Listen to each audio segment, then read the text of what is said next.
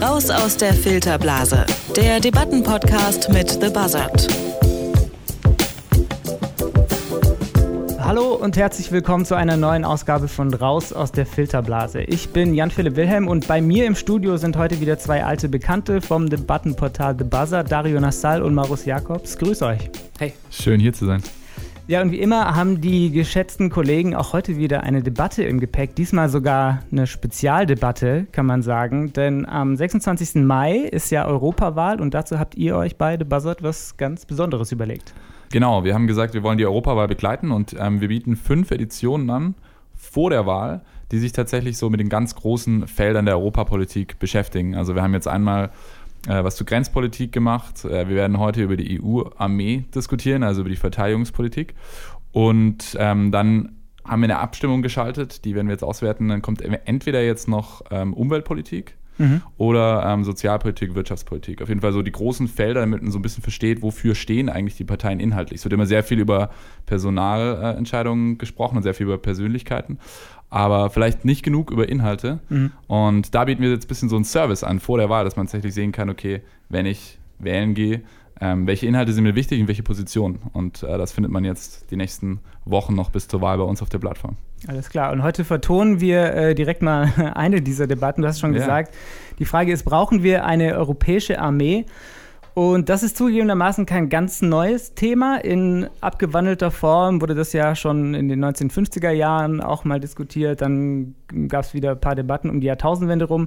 Seit ein paar Monaten ist diese Diskussion um eine gemeinsame EU-Armee jetzt wieder brandaktuell. Und äh, so ziemlich alle großen Parteien haben das eigentlich auch in ihren Wahlprogrammen zur Europawahl.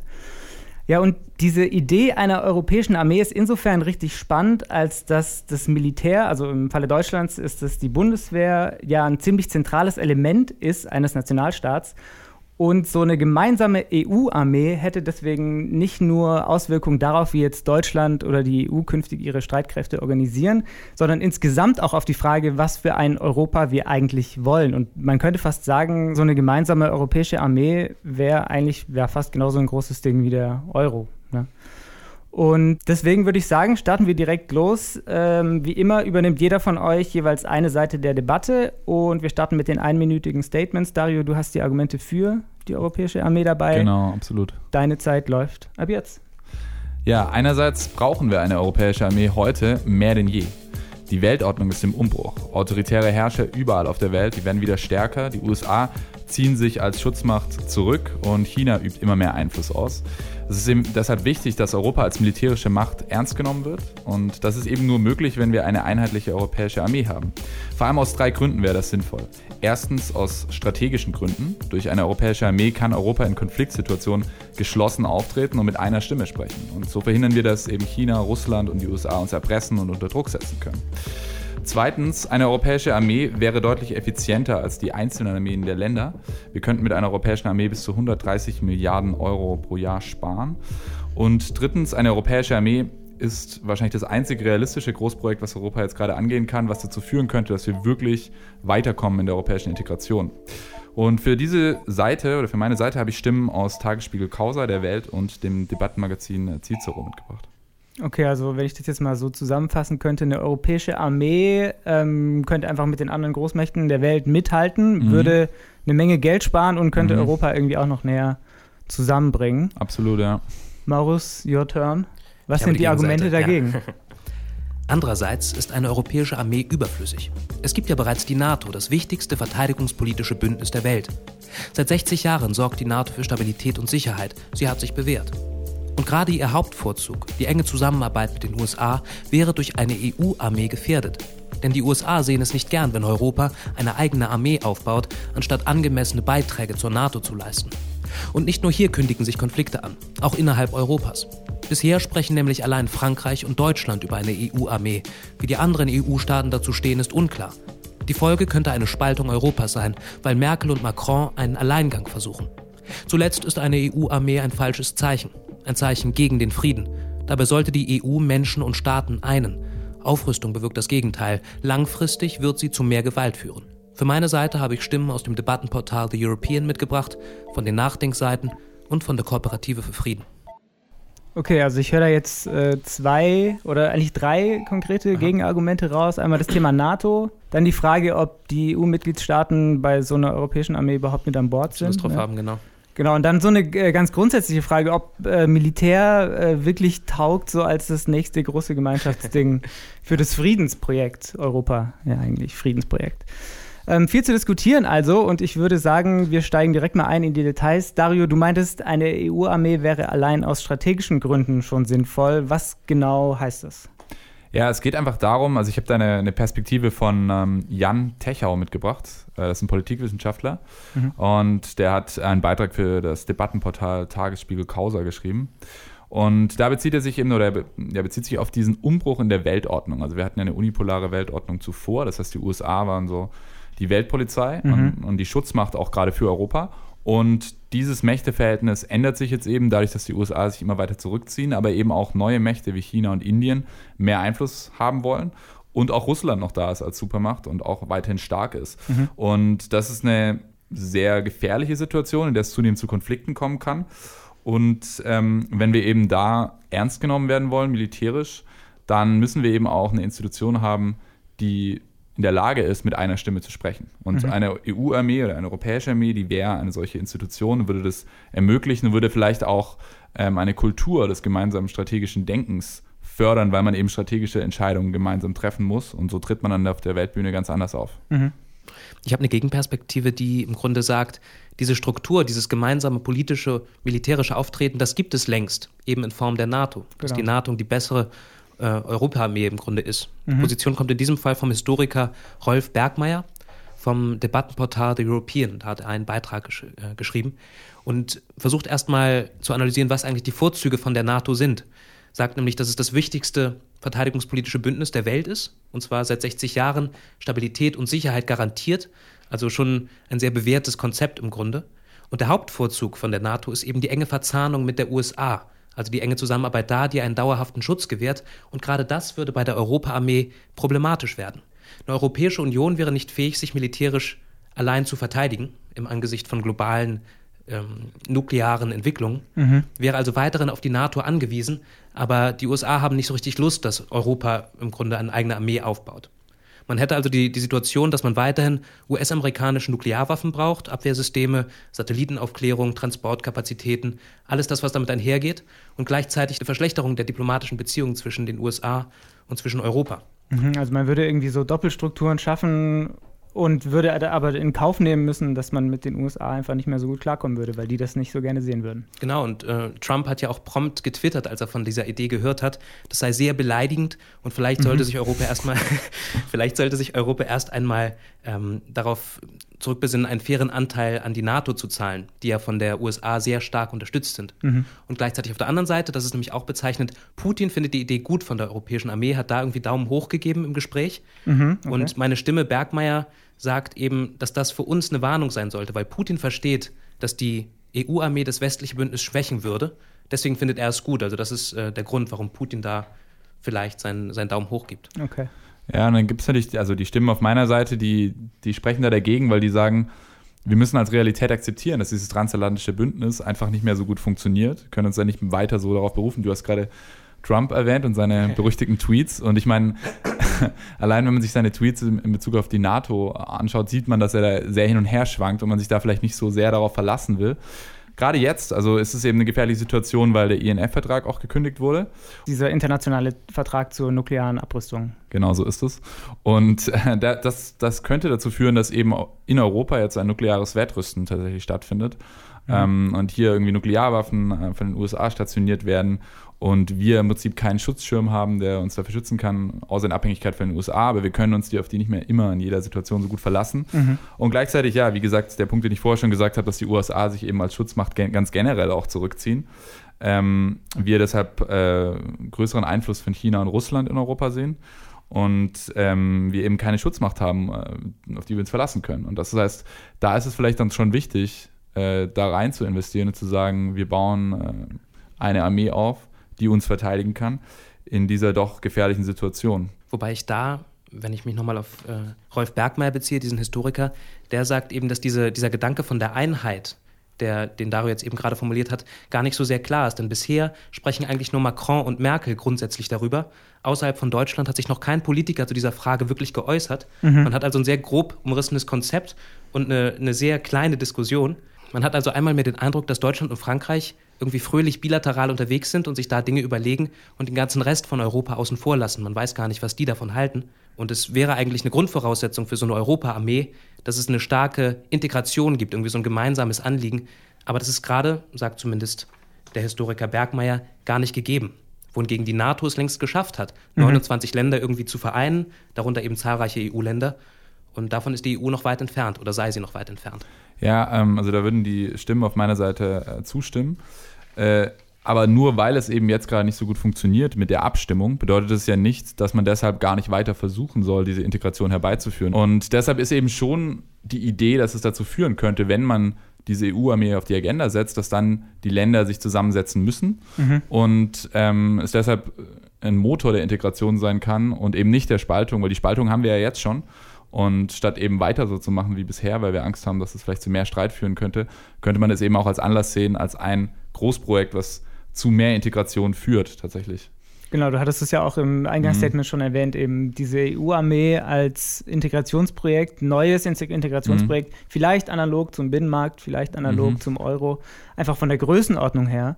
Ähm, wie genau würde das zu mehr Integration führen? Also was ist da das Argument, das dahinter steckt?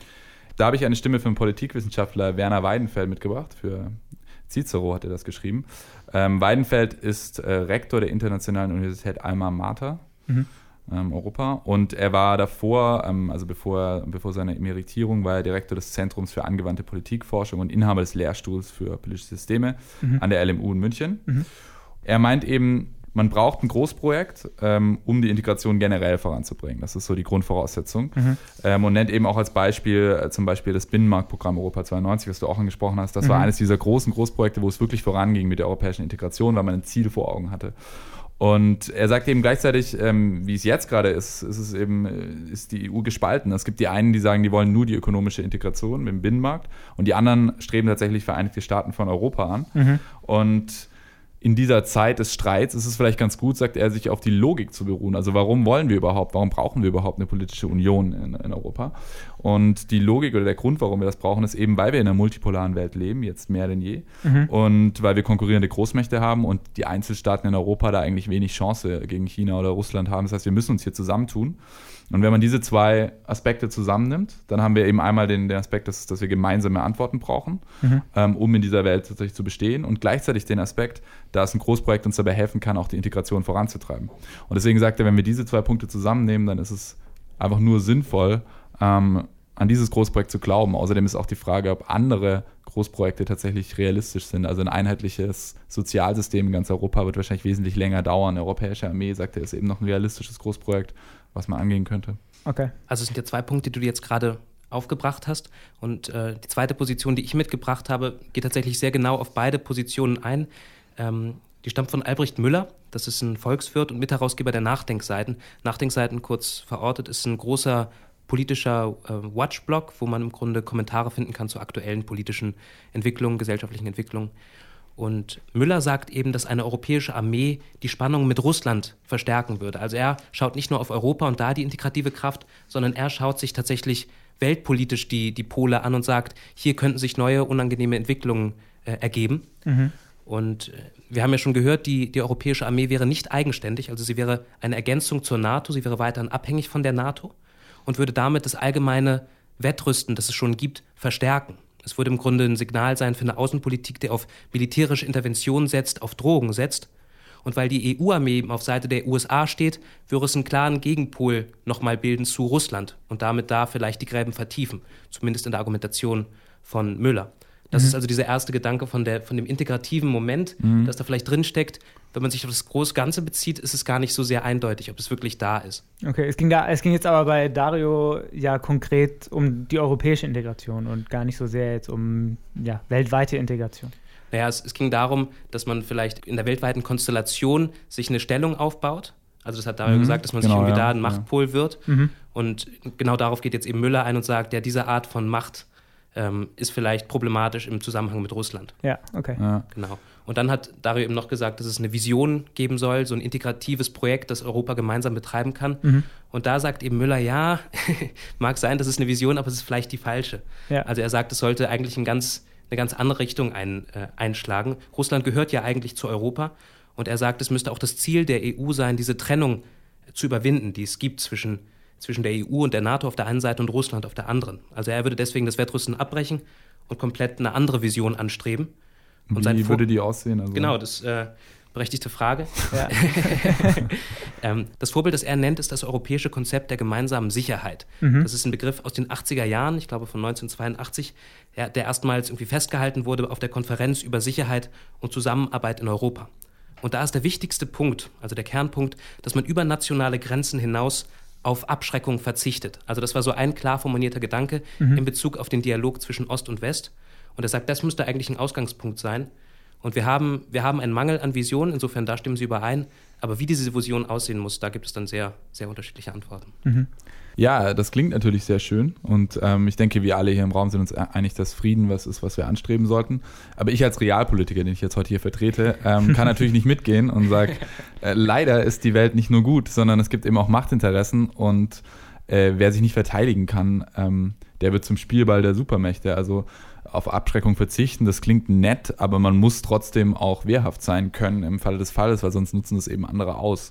Und wenn man jetzt ähm, von der Ausgangssituation ausgeht, dass, dass Trump eben gesagt hat beim NATO-Gipfel letzten vergangenen Juli, hat er eben gesagt, okay, wenn, wenn Deutschland zum Beispiel dem 2%-Ziel nicht nachkommt und die anderen europäischen Staaten. 2%, dann, des, äh, 2 des Bruttoinlandsprodukts für das Militär ausgeben. Genau. Ja. Dann wird er sich zurückziehen. Ähm, und wird, wird auch weniger für die NATO tun und Deutschland verliert dann dadurch eben diesen Schutz, den die davor hatten. Und ähm, ich habe hier einen Artikel von einem Professor für internationale Wirtschaftsbeziehungen, Thomas Straubhaar, der schreibt in der Welt und der sagt eben, das würde bedeuten, Deutschland müsste von 40 Milliarden Euro äh, pro Jahr dann auf 80 Milliarden Anfang 2020, 2021 hochgehen. Mhm. Ähm, und das ist halt eine Riesenerhöhung. Und wenn man sich anschaut, wie wenig ähm, Unterstützung es dafür in der Bevölkerung gibt, einfach mhm. noch mehr Geld für Militär auszugeben, gerade in Deutschland, vielen anderen Ländern auch, sagt er, dass es einfach politisch wird keine Mehrheiten finden, ist nicht durchsetzbar. Ähm, ist also eine Gefahr, weil damit wird man Trump vor den Kopf stoßen.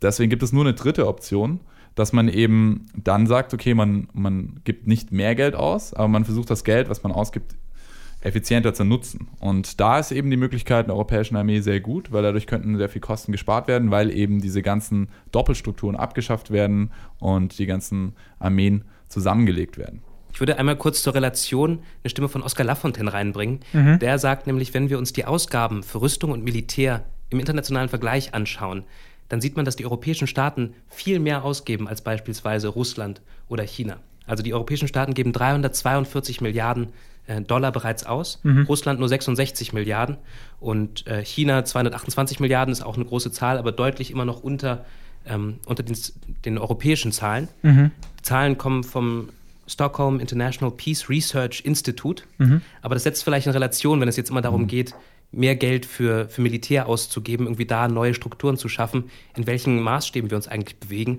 und dass die EU längst immense Summen da reinsteckt. Genau, das hat dann äh, mit den Prozentzahlen zu tun, ne? weil die Wirtschaftsleistung Europas einfach so viel größer ist, ist es natürlich in Prozent dann weniger, als jetzt zum Beispiel Russland oder China ausgeben. Aber ja. in absoluten Zahlen gesehen ist es natürlich viel, viel mehr. Genau, und dann dazu kommt, das ist noch ein zweiter Punkt, der jetzt von der Kooperative für den Frieden äh, so als Argument reingebracht wird, habe ich auch noch eine Stimme dabei. Die beklagen eben vor allem, dass die Mittel für zivile Krisenprävention für die Friedensförderung jetzt gekürzt werden sollen um zwei Drittel mhm. und gleichzeitig 13 Milliarden Euro für den Europäischen Verteidigungsfonds. Mhm. Also das sind, das sind so die, die Verschiebungen, die jetzt gerade aktuell stattfinden. Da muss ich vielleicht nochmal ganz kurz reingehen, weil also ein Grund, warum ja die Ausgaben in Europa so hoch sind, klar ist, weil die Wirtschaftsleistung groß ist, aber auch vor allem, weil wir eben sehr ineffiziente Strukturen haben. Ne? Also ich habe vorher am Anfang gesagt, es gibt so eine Schätzung der Friedrich-Ebert-Stiftung, des Center for European Policy Studies. Und die haben eben ausgerechnet, dass dadurch 130 Milliarden Euro weniger Ausgaben entstehen und vielleicht man versteht, warum das so ist. Ähm, gibt es eben verschiedene Punkte. Also einmal ist es das Pooling and Sharing, das heißt, man hat weniger Doppelausgaben. Man muss sich vorstellen, so eine Armee zu betreiben, da gibt es eben viele Ausgaben in der Organisation, in der Planung, in der Beschaffung, Kommunikation und Logistik. Ja? Und die ganzen Sachen, wenn die zusammengeführt werden, gerade in der modernen Kriegsführung ähm, hat man eben satellitenunterstützte Leitsysteme, digitale Kommunikation, die moderne Logistik. Das ist alles aufwendige Technik, die eben immer angeschafft werden muss und die schafft gerade jedes Land doppelt an. Das heißt, da summieren sich die Kosten natürlich. Mhm. Das Unermessliche und gleichzeitig, wenn es eine Armee gäbe, dann hätte diese Armee auch eine größere Marktmacht. Das heißt, man könnte die Einkaufspreise auch mhm. drücken und äh, Kosten für die Instandhaltung wären niedriger, weil man eben einheitliche Waffensysteme hätte. Und dadurch ist die Reparatur und die Weiterentwicklung der Waffen auch günstiger. Das sind also die Gründe. Und deswegen sagt er, eine europäische Armee würde eben Europas Sicherheit stärken, ohne dass die Kosten steigen. Ja. Aus wirtschaftlicher Perspektive ist das sicher richtig und sinnvoll. Ähm, ich habe jetzt aber noch die Stimme von der Kooperative für den Frieden dabei. Das ist ein Dachverband von mehr als 50 friedenspolitischen Organisationen. Und die sagen, wir müssten vielleicht einfach mal grundsätzlich darüber nachdenken, in welche Richtung wir denn die EU treiben wollen und bewegen wollen. Und da wäre eben mehr Militär aus deren Sicht die völlig falsche Richtung. Die sagen eben, das Ziel der EU, die ja auch Nobelpreisträger für den Frieden ist, sollte mhm. es sein, Konflikte friedlich zu lösen. Und eine EU mit eigener Armee kann eigentlich nicht friedlich sein, weil Krieg für sie als politisches Mittel immer in Betracht kommen wird, weil es eben als Möglichkeit da, da ist. Und das würde dann auch langfristig zu mehr Gewalt führen. Stattdessen schlägt diese Kooperative eben so eine belebende Vision vor für das friedliche Europa, das mehr ist als nur so ein politisch-wirtschaftlich zweckeffizientes Bündnis ist äh, noch darüber hinaus irgendwie eine, eine gemeinsame Vision hat. Was ich da ganz spannend finde, ist, dass im Prinzip die Argumente, die du jetzt gebracht hast, ja. Dario, die für eine europäische Armee sprechen, die gehen ja implizit irgendwie davon aus, dass für Sicherheit einfach mehr Militär nötig ist. Ja. Ähm, und hier, das ist jetzt von dir, Maurus, quasi ein Argument, das dem grundsätzlich widerspricht, also dass, der, dass man einfach den Fokus nicht aufs Militär setzen sollte. Dass da sowieso schon so viel reingesteckt wird. Genau, und dass Europa einfach, Europa als Friedensprojekt einfach ganz andere Mittel und Wege nach vorne stellen sollte und deswegen vielleicht das Militär auch als so großes Einigungsprojekt nicht unbedingt taugt, ja. um tatsächlich mehr Frieden in die Welt äh, zu bringen, um zum Frieden beizutragen. Man muss trotzdem sagen, das ist vielleicht schon noch wichtig zu sagen, dass eben aus Sicht ähm, der Autoren von meiner Seite es eben nicht nur darum geht, Militär und Waffen zu kaufen, sondern dass eine Armee halt dazu führt, dass man strategisch geeinter vorgeht. Also dass man eben auch ne, diplomatisch anders auftritt. Das heißt, es geht nicht nur um Kriegsführung in erster Linie, aber ansonsten stimmt das natürlich, ja. Genau, was ist ja genauso spannend. Also wir haben jetzt hier theoretisch diskutiert, europäische mhm. Armee und so, aber es gibt ja de facto einfach schon eine ganze Menge Militärkooperation auch in der EU. Du hast den Europäischen Verteidigungsfonds äh, angesprochen, Maurus. Ähm, es gibt gemeinsame EU-Missionen, also zum Beispiel in Mali. Äh, weiß ich gar nicht, ob das so vielen bekannt ist, dass es eine EU-Mission ist, bei der da ähm, deutsche Bundeswehrsoldaten in Mali sind. Und die Soldaten, die dort im Einsatz sind, tragen tatsächlich auch schon Uniform mit dem EU-Wappen. Also ne, mhm. es, gibt, es gibt Soldaten, die ähm, das, das blaue Wappen mit den gelben Sternen auf, auf ihren Uniformen tragen. Und offensichtlich sind wir da ja schon längst auf dem Weg zu sowas wie einer europäischen Armee. Genau, und meine Seite würde dann fragen, braucht es noch mehr oder reichen diese Kooperationen, mhm. die schon da sind, vielleicht auch aus? Mhm. Ja, also da würde Werner Weidenfeld auch nochmal natürlich widersprechen. Er würde sagen, dass es gibt halt kein schlüssiges Gesamtbild. Es gibt schon irgendwie Kooperationen auf einzelnen, in einzelnen Bereichen, aber man muss eben innere und äußere Sicherheit zusammendenken, gerade in, in einer Zeit, wo es auch illegale Migrationen gibt und transnationalen Terrorismus und diese ganzen Bereiche sollten zusammengedacht werden. Mhm. Gibt es denn sonst irgendwas, äh, was euch jetzt jeweils bei der Recherche irgendwie, was ihr spannend fandet, was euch überrascht hat? Ja, äh, die, wer aufmerksam zugehört hat, war vielleicht selbst schon überrascht. Es gibt nämlich in meiner Argumentationsseite einen Widerspruch. Mhm. Äh, ich habe anfangs gesagt, Putin befürwortet die europäische Armee und später habe ich als Argument gebracht, die europäische Armee wird Russland irgendwie von uns wegtreiben und wird da irgendwie Fronten aufbauen. Tatsächlich Paradox. sind das zwei, zwei Interpretationen, die es gibt und wie es dann tatsächlich ausgehen wird, weiß niemand. Aber es hat mich überrascht, dass es da so eine, so eine große Uneinigkeit gibt. Ja. Und was auch immer wieder interessant zu sehen ist, ist, dass eben die Realpolitiker, die ich jetzt hier heute vertreten habe, äh, immer mit Frieden und Sicherheit argumentieren. Also das hat man nochmal mehr gesehen, dass eigentlich in jedem Text in irgendeiner Form äh, immer wieder ein Abschnitt dazu kommt, dass es eben darum geht, Frieden zu sichern.